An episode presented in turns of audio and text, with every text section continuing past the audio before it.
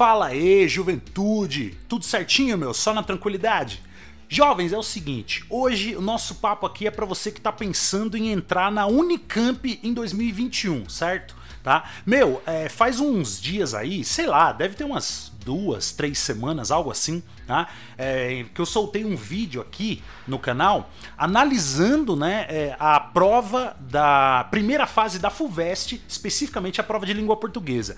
Então eu fiz um mega levantamento, né, meu? Peguei as provas aí dos últimos 10 anos tá? Fiz uma mega análise, não peguei nada pronto na internet aí, beleza? Para fazer uma análise da hora, muito louca para vocês, para traçar um perfil do que é a primeira fase lá da FUVEST. Tá? E a galera curtiu esse vídeo, aí eu recebi algumas mensagens, né? Tanto nos comentários do vídeo quanto no Instagram, beleza? Tá? É, recebi algumas mensagens é, pedindo esse vídeo de hoje, pedindo, pô, professor, faz um lance aí parecido com a primeira fase da Unicamp. Bom, é para isso que a gente tá aqui hoje, tá? Então vamos dar uma analisada na prova da Unicamp, especificamente primeira fase, e pensando, claro, na prova de língua portuguesa que que você tem que saber para ir para essa prova? Ou em outras palavras, para ser mais específico, o que que cai, meu?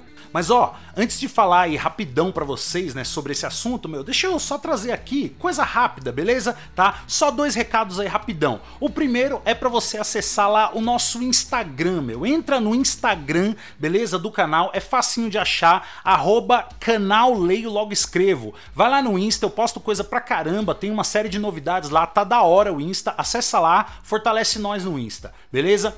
E outra coisa é que, meu, você já sabe, né? Agora o Leio Logo Escrevo, agora agora não, já tem um, umas semanas aí que o Leio Logo Escrevo também é podcast, beleza? Então entra lá nas plataformas de áudio, você encontra a gente lá no Spotify, no SoundCloud, na Deezer, beleza? Tá? É só procurar Leio Logo Escrevo que você encontra os episódios lá em formato de áudio também. É legal, né, meu? Para você que prefere acompanhar por esse formato, fica essa opção aí. Ó, oh, meu, não vacila no seguinte, tá? Lembra que a prova de língua portuguesa da Unicamp esse ano teve algumas mudanças por conta da Covid, né? Coronavírus Covid-19, SARS, sei lá, cara. Esse vírus tem tanto nome, meu, só pra atrasar aí, atazanar a nossa vida, né, cara? Mas enfim, chegou o vírus, a Unicamp resolveu dar uma mudada aí, beleza? Eu até separei aqui para não pegar ninguém de surpresa, ó. Então, antes, pessoal, a primeira fase da Unicamp tinha 90 questões. Agora, no vestibular 2021, é, vão ser 72. Então, caiu para 72 questões no total da primeira fase, beleza? Tá? Uh, antes, pessoal, a primeira fase da Unicamp era um dia só, agora vão ser dois dias, né? Dias 6 e 7 de janeiro de 2021. E aí, para você saber se você vai fazer a primeira fase ou no dia 6 ou no dia 7, você tem que ver qual é o curso que você vai prestar, tá? Dependendo do curso, dependendo da área na qual o seu curso tá, né, da qual o seu curso faz parte, você vai fazer a prova ou no dia 6 ou no dia 7. Então você não tem que fazer os dois dias de prova da primeira fase, tá? Que é para espalhar a galera, para não ter aglomeração, certo? Então dá uma olhada no site, vê qual é o dia da sua prova, não vai errar o dia, hein, meu? Não vai errar o dia, meu, certo? E só um lance que você já sabe também, mas só para reforçar. A Unicamp, ela sempre cobrou 12 livros aí na lista de leituras obrigatórias, coisa pra caramba. Por conta da Covid-19, a Unicamp reduziu para 7 livros, beleza? E pessoal, vale lembrar que quando a prova da Unicamp tinha 90 questões, tá? Ela cobrava 13 questões de língua portuguesa. 13, isso quando a prova tinha 90 no total, beleza? Esse ano ela teve que diminuir, então ela foi tirando ali uma, duas ou três questõezinhas de cada matéria, beleza? De cada uma das, das matérias do ensino médio que caem aí na primeira fase, tá? Só que a prova, né, as provas de língua portuguesa e de matemática tiveram é, quase nenhuma alteração no número de questões, beleza? Pouquinha coisa. Então na prova de língua portuguesa você tinha 13 questões, agora você vai ter 12. Então perceba que na prova de língua portuguesa muda quase nada, beleza? Então, a, a análise que eu vou fazer aqui, esse levantamento que eu fiz, eu fiz com base em 13 questões, porque esse modelo que a Unicamp vai cobrar esse ano é meio novo, é, é por conta da Covid-19, né? Então, uma, uma, um esquema meio emergencial, beleza? Mas, pra gente, na língua portuguesa, dá para fazer uma análise com base na prova lá com 90 questões, porque diminuiu de 13 para 12 de língua portuguesa. Meu, isso aí não muda quase nada, então vamos dar uma olhada exatamente dessas 12 questões, que antes eram 13, qual, qual, qual vai ser exatamente a proporção, o que, que você tem que estudar exatamente, se liga.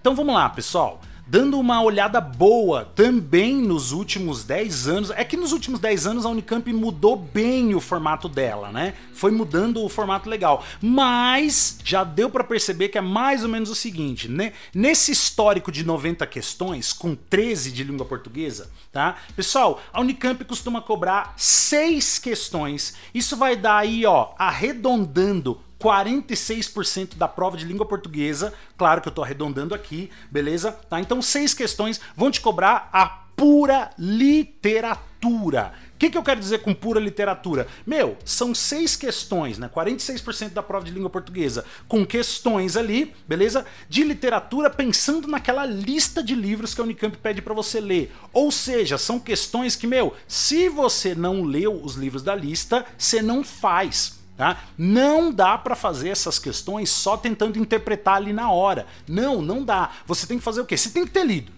beleza? Sempre lembrando que aqui no canal, ou se você estiver aí no podcast ouvindo a gente, lá no canal, leio logo escrevo, você tem aí os sete livros analisados, beleza? Então tem a lista completa. Lembra que caiu de 12 para 7. Ufa, menos coisa aí para você estudar. 46% de uma prova, meu, é quase metade da prova, não dá para simplesmente abandonar essas questões. Tem que ter lido, assiste aos vídeos aqui no canal e vai para a prova pensando que, meu, você vai ter ali seis questõezinhas cobrando literatura pura. Geralmente é o que, pessoal? Geralmente é desfecho de cena. Então a questão te dá um pedacinho da cena e quer saber o que aconteceu na sequência, tem que ter lido. Ou então ela pede para você interpretar alguma coisa, mas dentro do contexto da obra, tá? Então interpretar por que, que um personagem agiu daquele jeito tá? Você só sabe por que, que ele agiu se você conhecer o histórico do cara, meu, tá? Não adianta você achar que ele fez porque ele é desonesto, ou porque ele roubou, ou porque ele é muito honesto, ou porque... Mano, não dá para saber, só dá pra saber lendo. Beleza? Então tem que ter lido, tem que ter assistido aos nossos vídeos aqui, certinho? E além disso, pessoal, você vai ter também aí, ó, mais seis questões, ou seja, mais 46% da prova, tá? Serão questões aqui de interpretação de texto, beleza?